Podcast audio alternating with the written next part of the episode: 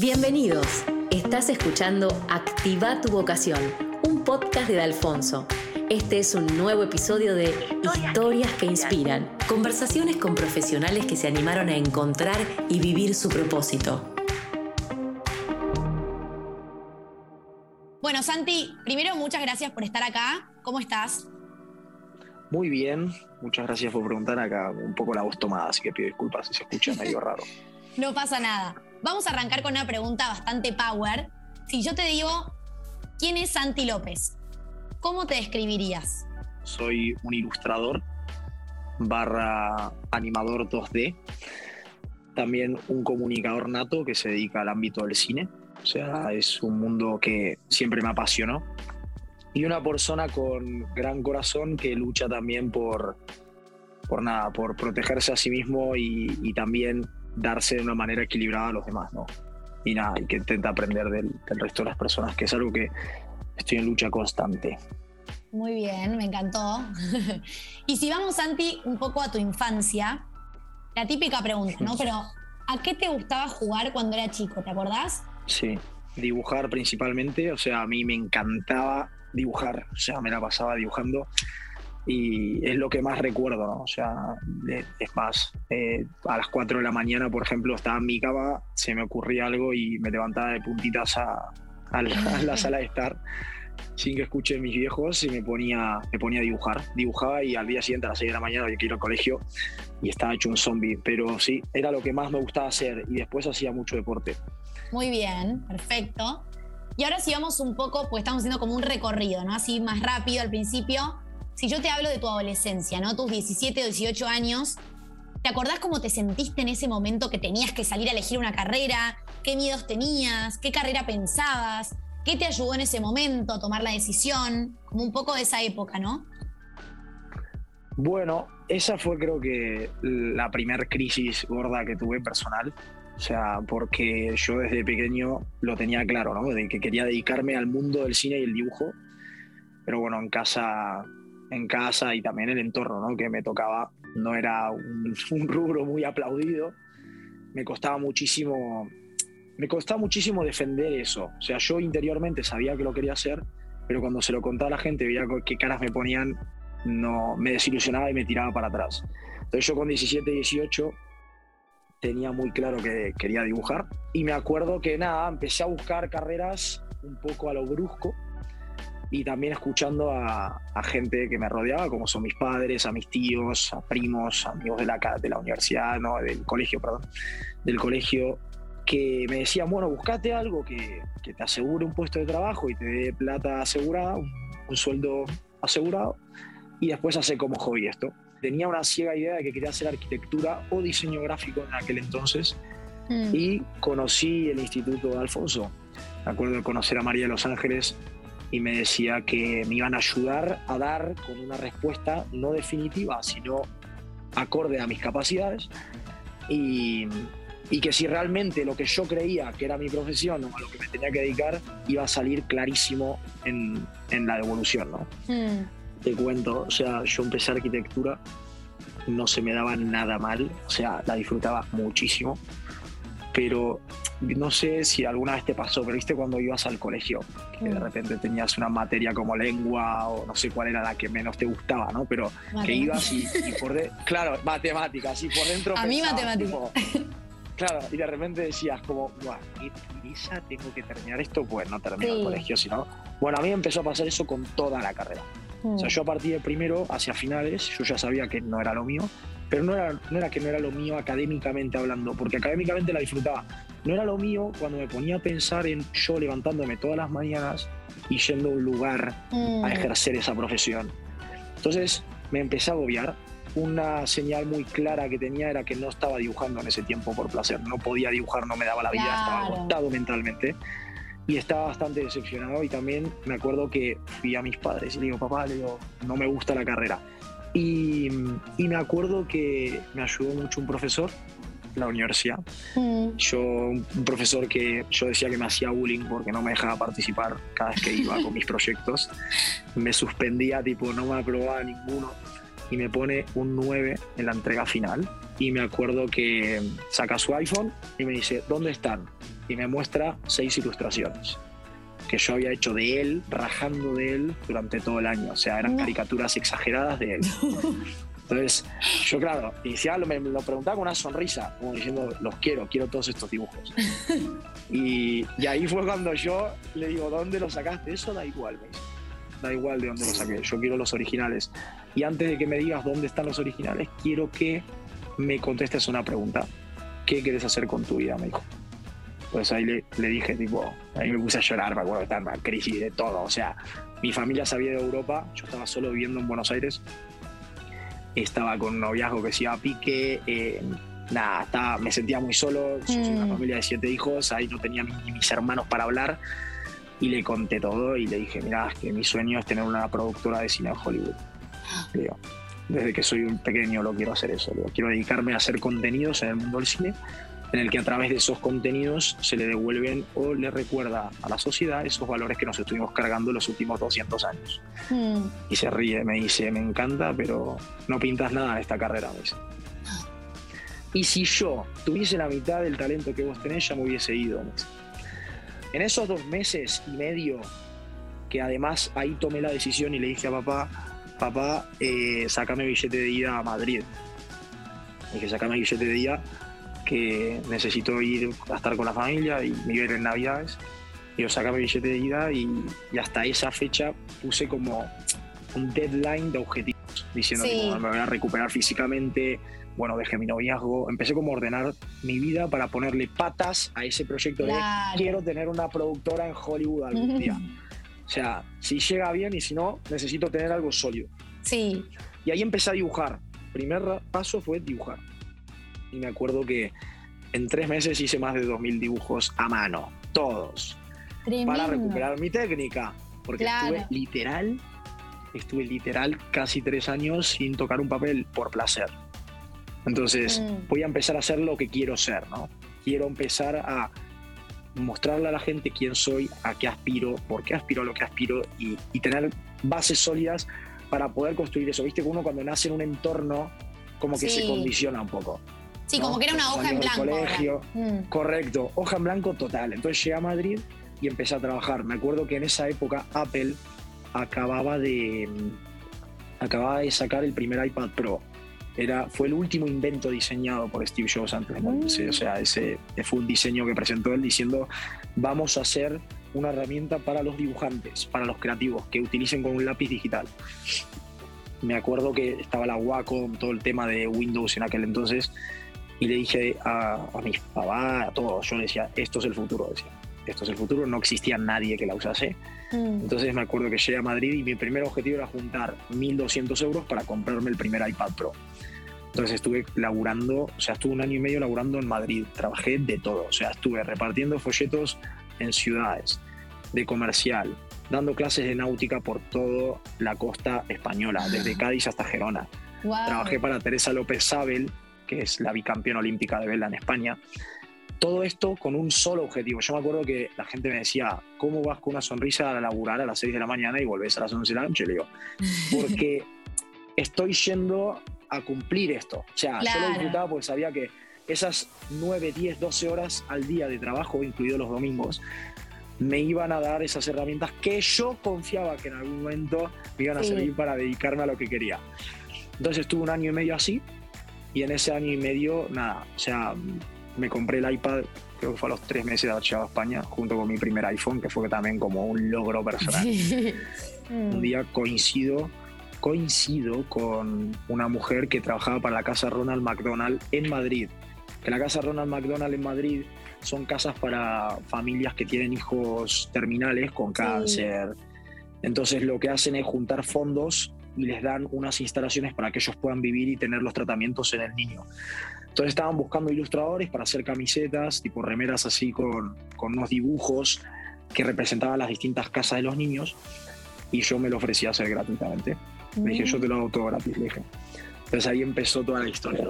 Y obviamente los que patrocinaban eso eran Coca-Cola, Mercedes-Benz. Entonces empecé a meterme en el mundo de la Generar publicidad. y el contactos ahí, claro. Claro, como haciéndolo gratis al principio, pero yo sabía que si lo hacía bien, salía por eh, como se dice esto, por inercia iba a venirse tipo Mm. el resto de puestos de trabajo y demás. Me acuerdo que mm, un día hice clic en dos aspectos. Uno, sentía que mi vocabulario estaba reduciéndose a cero. No leía, no estudiaba, no tenía carrera profesional, no tenía... O sea, lo que hacía estaba muy bien, la gente me pagaba por mi talento, pero sentía como que el cerebro lo tenía un poco podrido, entre comillas, ¿no? Claro. O sea, no, no me sabía expresar bien, no manejaba muy bien el tema de los contenidos que los, los que me quería expresar o, o- o comunicar, etc. Entonces ahí me empezó a agarrar la inquietud de querer estudiar. Mm. Y ese fue un primer clic. Y el segundo clic fue de cómo también quería hacer las cosas bien como persona, ¿no? O sea, que fue algo que también Alfonso, eh, María de los Ángeles me lo había dejado muy claro en la devolución. Me decía que, que tenía un corazón muy grande, pero ese corazón uno, el corazón me podía traicionar para bien o para mal, ¿no? O sea, y cómo uno va a preparar ese corazón para poder darlo a otros depende de uno. Y Mm. eso ya ahí no llega nadie más que uno, ¿no? Ahí. Yo me acuerdo que estaba como un poco desmotivado, se podría decir. Tenía ingresos, tenía mis herramientas, tenía una vida que a mí, la verdad, hoy la gente te dice que es envidiable, yo te diría que no, o sea, bastante pobre y básica. Y, y empecé a ver las formas de conseguir eso, ¿no? El estudio y la parte humana. Entonces, para el estudio empecé a investigar en las universidades de Madrid. Entonces, estaba leyendo un libro en esa época y me acuerdo que le separaron una estampita de San José María Escriba de Balaguer, fundador Mm. del Opus Dei.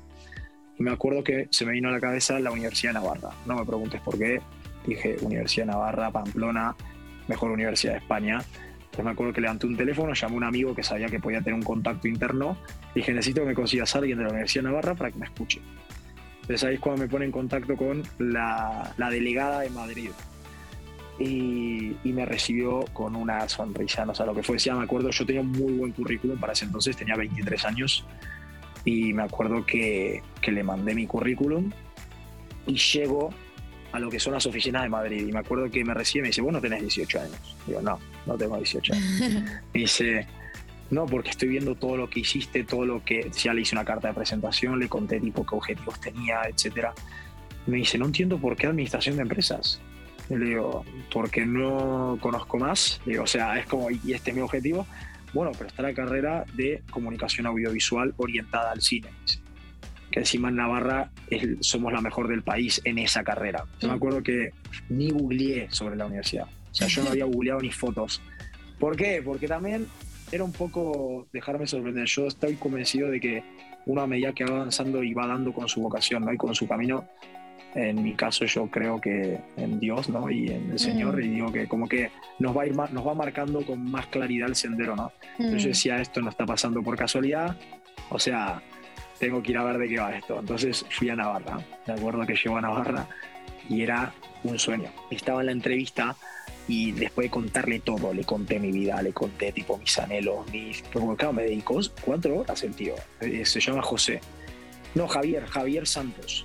Javier Santos, yo me acuerdo que me recibió, me puso un café ahí en el, en el sillón, se sentó y se puso a escucharme. Nada más, o sea, yo alucinaba porque pasaban las horas y el tipo seguía ahí, escuchando mi historia. Entonces, claro, termino y le muestro eso y me dice, tú tienes que estudiar aquí, me dice.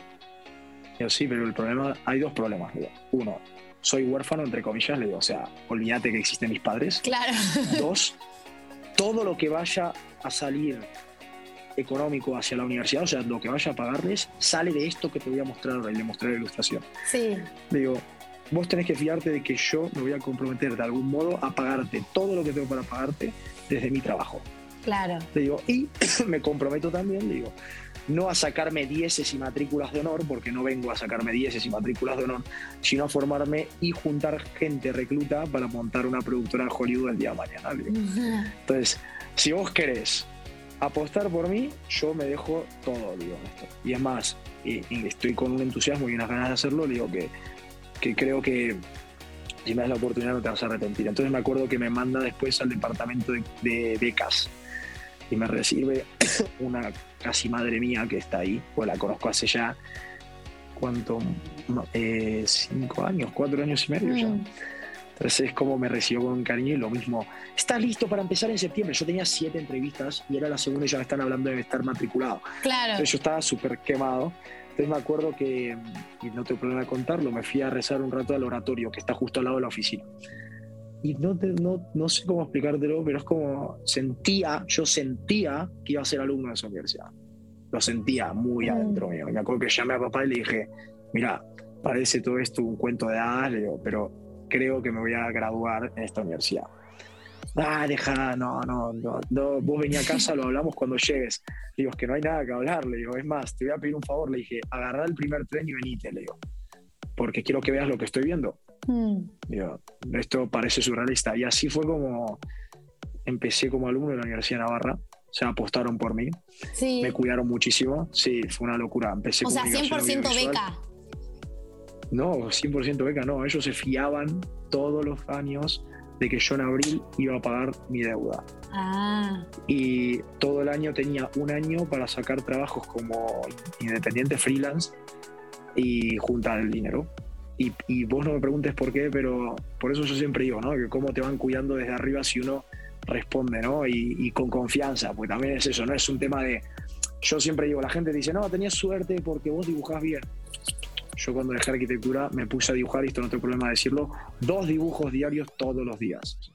Entonces así empezó la carrera y me metí en comunicación audiovisual orientada, o sea, vos tenés tres perfiles ahí, salen. Bueno, cuatro. Hay uno que es como bastante ya está un poco quemado, que es la radio, mm. que a mí nunca me interesó. Dirección cinematográfica, producción cinematográfica o guion. Mm. Yo potencié mucho guion y dirección.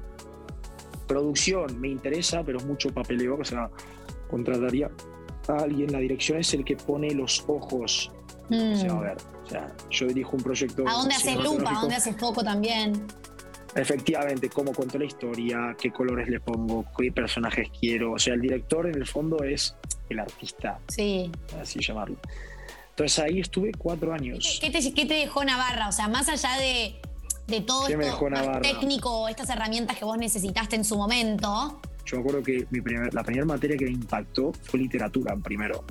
Y me di cuenta de lo tontos que somos, más nuestra juventud, nuestra juventud no, pero nuestra generación, ¿no?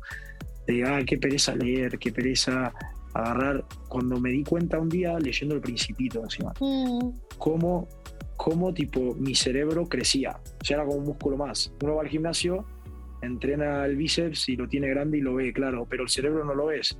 Lo empezás a sentir, en mi caso, por ejemplo, a la hora de crear. Entonces, y empecé a sentirlo a la hora de hablar. Yo empezaba a darme cuenta que hablaba mejor, articulaba mejor la información, sabía cómo comunicar lo que tenía dentro.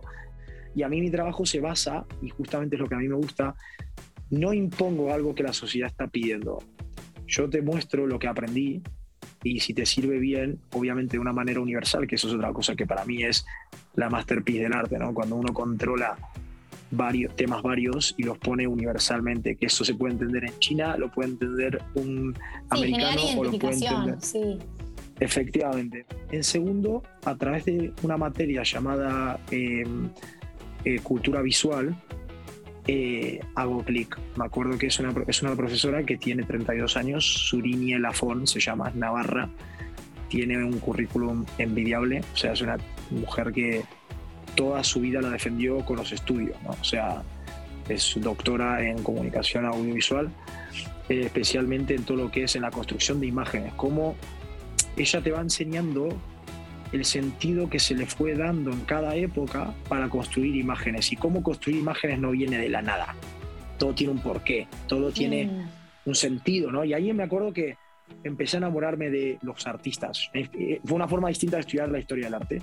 Entonces me acuerdo que, que empecé a leer sobre fobismo, empecé a entender a Rothko, empecé a leer muchísimo todo lo que era Toulouse-Lautrec, eh, Van Gogh, cómo Van Gogh eh, sufrió tanto durante su trayecto y qué hacía él para canalizar eso en su arte.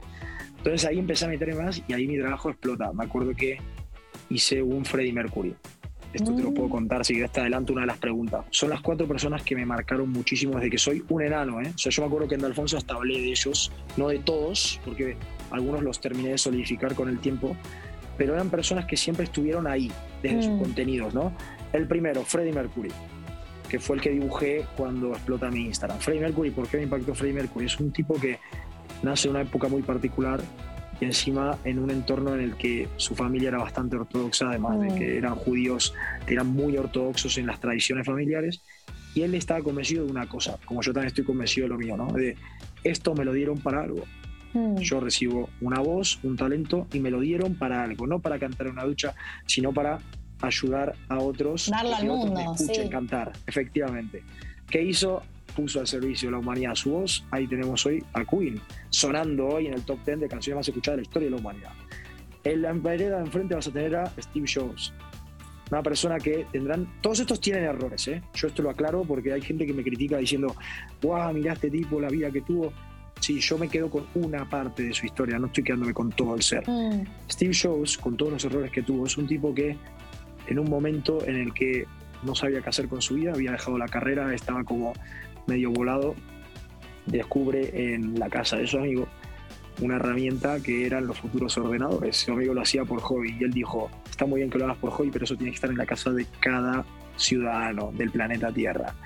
¿Por qué? Porque quiero facilitarles la vida a través de estas herramientas, que sea una extensión de su cuerpo, él decía.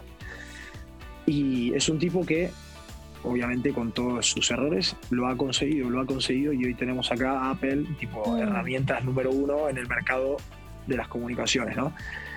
El, el tercero, que para mí es de los más importantes y me marcó mucho, y seguramente a vos te acompañó también, que es Walt Disney.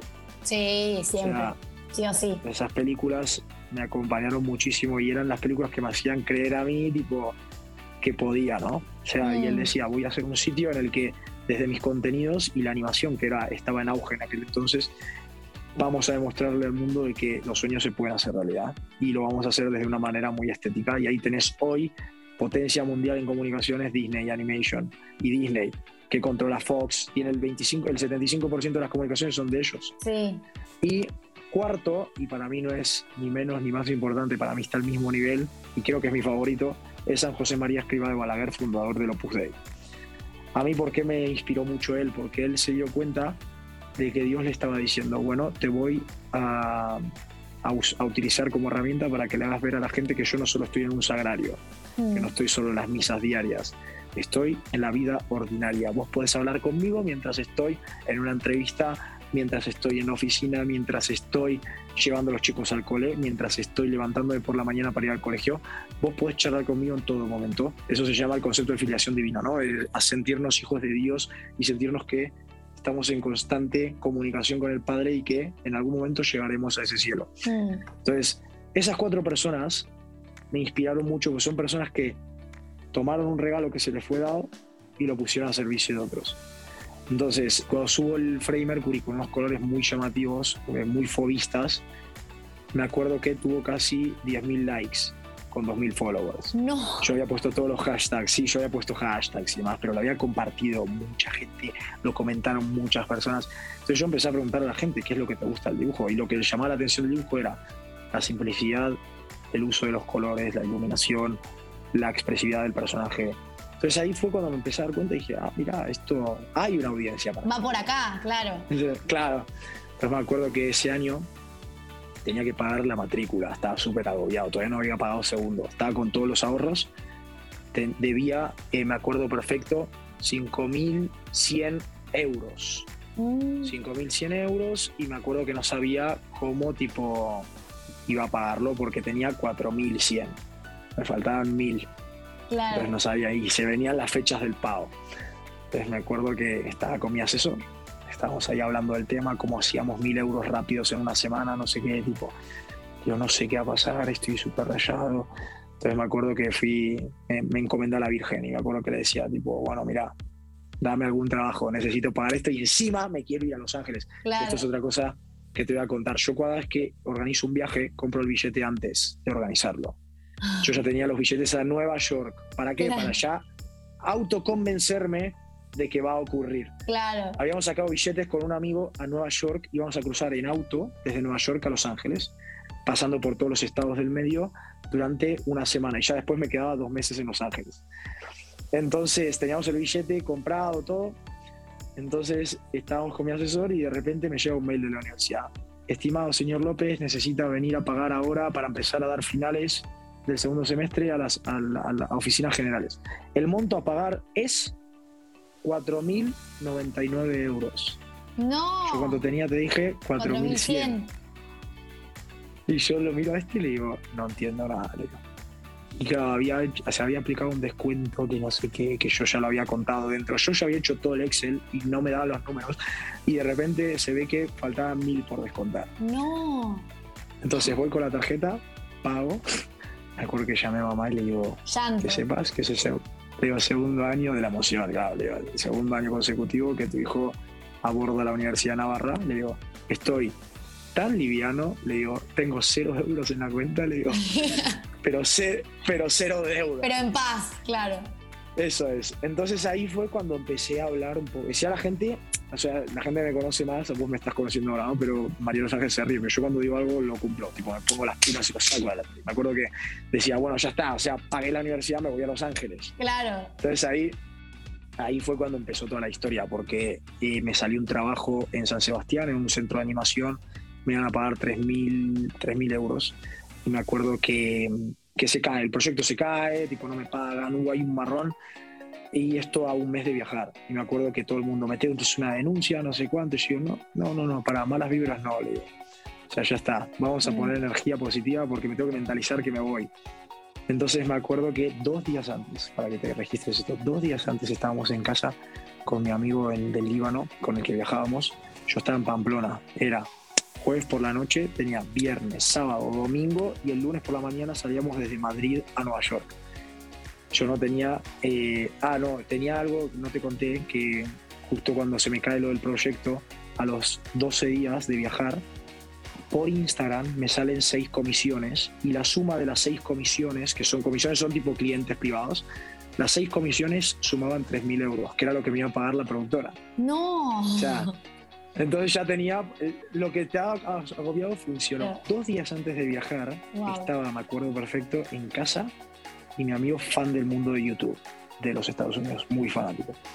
Y me acuerdo que me dice, mira lo que acaba de publicar este youtuber. Y yo, a ver qué publicó, yo ya no tenía ni idea. Abrí Instagram y le había puesto que quería cambiar el mundo del podcast a través del arte. Decía, imagínate escuchar un podcast y que mientras estés escuchando el podcast un artista en vivo te está pintando el podcast y no sé qué, tipo, bueno, dice, si tienes amigos artistas o conoces a alguien, mándame un correo a este mail. Entonces yo dije, ¿qué correo? Mi correo tenía 150 mil followers, el pibe o más. Este no, no me va a leer en su vida, le mando un privado a ver si, le interesa mi trabajo, que lo vea. Me meto en la cama y me pone pim, pim, pim, pim, me empieza a contestar, me sigue, me likea todo mi trabajo no. Y me dice, me dice, Buah, sos muy talentoso, no sé cuánto. Eh, quiero hablar contigo para hacer un podcast de Drake, el cantante. Yo ya me había informado muy bien. Yo, algo que desde Alfonso esto, eh, pido muchos consejos. O sea, me encanta tener gente sabia al lado mío que me mm. ayude. Yo había hablado con varios amigos que trabajan en los Estados Unidos, unos profesores en Harvard, y me acuerdo que, que, me decía, vos tenés que hablarle al mismo nivel que te hablan ellos. Vos no demuestres nunca fanatismo por ellos, porque ahí va, mm. perdés. Entonces ellos utilizan mucho eso. Entonces me acuerdo que yo le hablaba como si fuese, ah, sí, Drake, como si hablase todos los días. Entonces empezamos a hablar del trabajo, no sé qué, pero no habíamos hablado de plata.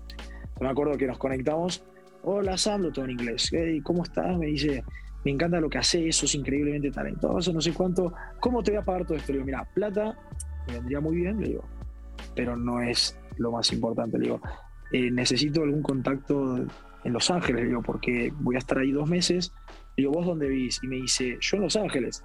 Ah, ¿en serio? Le digo, bueno, necesito que me pongas en contacto con alguien que me deje un lugar barato, su jardín, voy con una bolsa de dormir, le digo. Y me dice, ¿qué, ¿de qué fecha a qué fecha? Voy a llegar el 28 de agosto, de junio, le digo, hasta el 28 de agosto. Y me dice, uh, qué fuerte, yo voy a estar en Bali. Bueno, te pago todo el proyecto dejándote mi casa gratis en Manhattan Beach. No. Y ahí empieza la aventura. Empecé a trabajar con gente, volví trabajando con Marvel, estuve un año y medio trabajando para ellos, estuve trabajando con influencers del mundo de YouTube. El youtuber que me ayudó a mí fue Charlie Rocket, que ahora está rompiéndola mal, o sea, en redes sociales. Después tenés Jeff Theory, que son los youtubers que estaban en auge en aquel entonces y ahora son los número uno. Trabajé con Will Smith, a ver si lo conoces. No. Sí, ¿En serio? Para, Sí, para Spice in Disguise, que es una película que hicieron con Blue Skies. Yo hice un corto animado para ellos. Y que se publicó en el Instagram de él. Y tipo, estuvimos, estuve con el equipo de él. Estuve también con Taylor Cat Films, que fue, él fue, empezó siendo el número uno de filmmakers de Justin Bieber cuando empezó en su momento. Tipo, son toda gente de nuestro entorno, tiene nuestra edad, o sea, eh, como máximo. Pero que se hicieron años. muy. Claro. Claro, que, pero que lo petaron en lo que hacen. O sea, se dedican, ponele uno fotografía, el otro en video, el otro en música, baile, etcétera, cantantes, etcétera. Y ahí empezó toda la historia. Y yo volví ahí con 10.000 followers. Yo me fui con 2.000 y volví con 10.000. Porque claro, estos compartían mi trabajo en sus redes.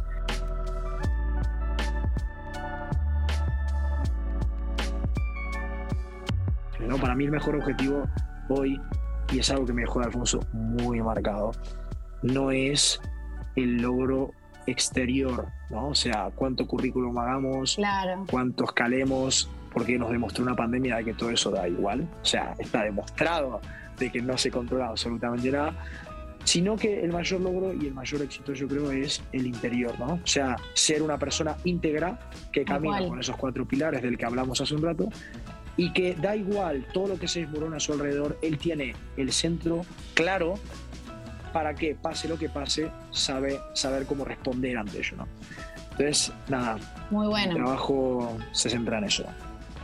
Si tuvieras que darle así un consejo a una persona que está en este momento, ¿no? De elección de carrera, así como un consejo bien concreto, ¿qué le dirías? Un consejo bien concreto, ¿qué le diría? en este momento de Eh, su vida que tienen que elegir la carrera, que tienen un montón de información, que tienen un montón de mandatos seguramente. Le diría tres cosas, si me dejas. Obvio. La primera, la primera, que es una que le hago siempre a mis amigos y en general nacen sus crisis a partir de una pregunta como esa, es si hoy pudieses, como le dije a este americano, chasquear los dedos y aparecer en una realidad totalmente a tu gusto, diseñada a tu gusto, ¿cuál sería? Mm. Yo siempre doy seis, seis, seis eh, reglas, entre comillas, que me sirvieron durante toda mi trayectoria, que tienen que ver con cómo conseguir esos objetivos. El primero es poner el objetivo, ¿no? Saber a dónde queremos tirar. Entonces, eso lo llevamos a cabo de seis maneras, yo siempre digo. La primera es repetírtelo todas las mañanas. Mm. O sea, yo, por ejemplo, todas las mañanas me levantaba y decía, quiero tener una productora en Hollywood. Porque cuando uno repite las cosas, ¿qué hace? Las empieza a materializar en su cabeza, ¿no? Segunda, contárselo a los que te, lo ro- los que te rodean. Entonces vos decís, imagínate, me- quiero tener una productora en Hollywood. Bueno, yo al día siguiente me levanto, voy a la oficina, veo a Lu y le digo, Lu, quiero tener una productora en Hollywood. Todos los decirlo en voz alta. Lu. Lu ya va a estar harta, pero uno nunca sabe, tipo, quién te puede tender una mano en ese camino. Totalmente. Tus Entonces, aliados. en el fondo, aliados. Correcto, correcto. Yo me acuerdo que una aliada que tuve en Alfonso fue María Los Ángeles. Yo Mm. le contaba y ella me aplaudía mis caprichos intelectuales y creativos. Me decía, ¿por qué no? Me decía, ¿por qué no? ¿Por qué no? Y yo eso me encantaba. Claro, te alentaba. Efectivamente. Entonces, contarlo. Tercera y para mí clave, no desistir. O sea, uno está braceando. ¿Qué pasa cuando estás nadando en medio del océano y no ve la orilla? Si dejas de bracear, te hundís. Cuarta, y para mí también clave, que hacerlo con espíritu de grandeza. Hacerlo con espíritu de grandeza para mí es cuidar tanto el detalle, y eso no significa ser tipo una productora en Hollywood. No, es lo que quiera hacer, sea poner esta almohada, eh, tomar este vaso, ir a tal sitio, no sé qué, hacerlo de manera excelentemente bien. ¿Por qué? Porque eso inspira a otros a querer hacerlo bien. Quinta, y para mí clave también cuando tiene que ver con la profesión esto, ¿eh? O sea, que sea un proyecto que esté pensado hacia otros. O sea, que sea un Que aporte servicio. realmente. O sea, sí. cómo mi trabajo el día de mañana, como bedel, o sea, portero de un edificio, limpiador en tal lugar, colectivero o futuro presidente, Mm. va a ayudar a otros. ¿Por qué? Porque cuando otros ven que estás haciendo algo no por vos, sino por otros, se van a subir a tu proyecto y te van a ayudar a llevarlo a cabo. Y para mí la, la sexta, y esto ya para el que le sirva, yo me quiero ir a ese cielo. Entonces, si todo eso lo haces para ganar tu lugar arriba, yo creo que ya tenés todas las claves. Si puedes contestar a esas seis, eso. Y nada, y mi consejo también es eso, que disfruten del proceso. Porque todo el mundo se queja, ¿no? De quiero, lo quiero todo ya. Yo la verdad es que si me muero mañana soy feliz igual, porque mi productora, como hoy jugar es María de Los Ángeles, ya la tengo. Ya la tenés. La cabeza. en mi cabeza. Tal cual. Aparte, Santi, perdón, creo que como cierre, ¿no? También lo que veo desde afuera, escuchando tu historia, que te escucharía dos horas más y me emocioné hace un rato escuchándote. Lo que digo es, creo que además de la pasión que le pones, y porque la pasión no solamente es el interés o ese talento, sino que también es como todo ese esfuerzo que conlleva, ¿no? Pero además veo en vos como además del talento, de esta pasión, de esta, este esfuerzo, veo como, ¿cómo decirlo? Como esa confianza en vos mismo, o sea, es, es muy notoria como confianza en Dios, por supuesto, pero también confianza en en vos, de saber plantarte, de tener autoestima, de trabajar en tu autoestima, que para un artista. Sí, y también, y también ser humilde, ¿no? Sí. O sea, con humildad. O sea, yo no, no, me, no soy el mejor y, no, no creo ser el mejor, pero es lo que te digo, o sea, uno también empezar a valorar eso que tenemos. Claro. hay que creérselo un poco y decir, o sea, lo tengo por algo, lo tengo por algo. Y, y de mí depende, yo siempre hago una cosa para, y cerrar con esto. Sí. Algo, siempre hablo de que cuanto más recibimos, más responsabilidad tenemos. El tema de la responsabilidad, ¿no? O sea, no da igual ir a un colegio a otro, no da igual Sí, que hayas tenido al lado, a- en tu caso, ¿no? Una jefa como María o en mi caso un padre que me haya picado tanto durante mi... No da igual, no, tal no cual. da igual. Y ahí es cuando uno tiene que pararse y decir, tengo todo esto, tal vez no me gusta a día de hoy, pero con todo esto, ¿a dónde puedo llegar? Es clave tener este tipo de testimonios porque sos un testimonio de vida vivida, sí o sí, eh, de haberse conectado con su vocación y no solo conectado con su vocación, sino haber motorizado todo esto y juntarte con las personas indicadas también. Así que gracias por esta belleza historia. Esto fue Activa tu vocación. Si te gustó este episodio, suscríbete al podcast para recibir notificaciones cada vez que subamos otros. También podés encontrarnos en Instagram y LinkedIn como arroba centro de Alfonso. Todos tenemos una vocación por descubrir. Animate a vivir una vida con sentido. Te esperamos en el próximo episodio.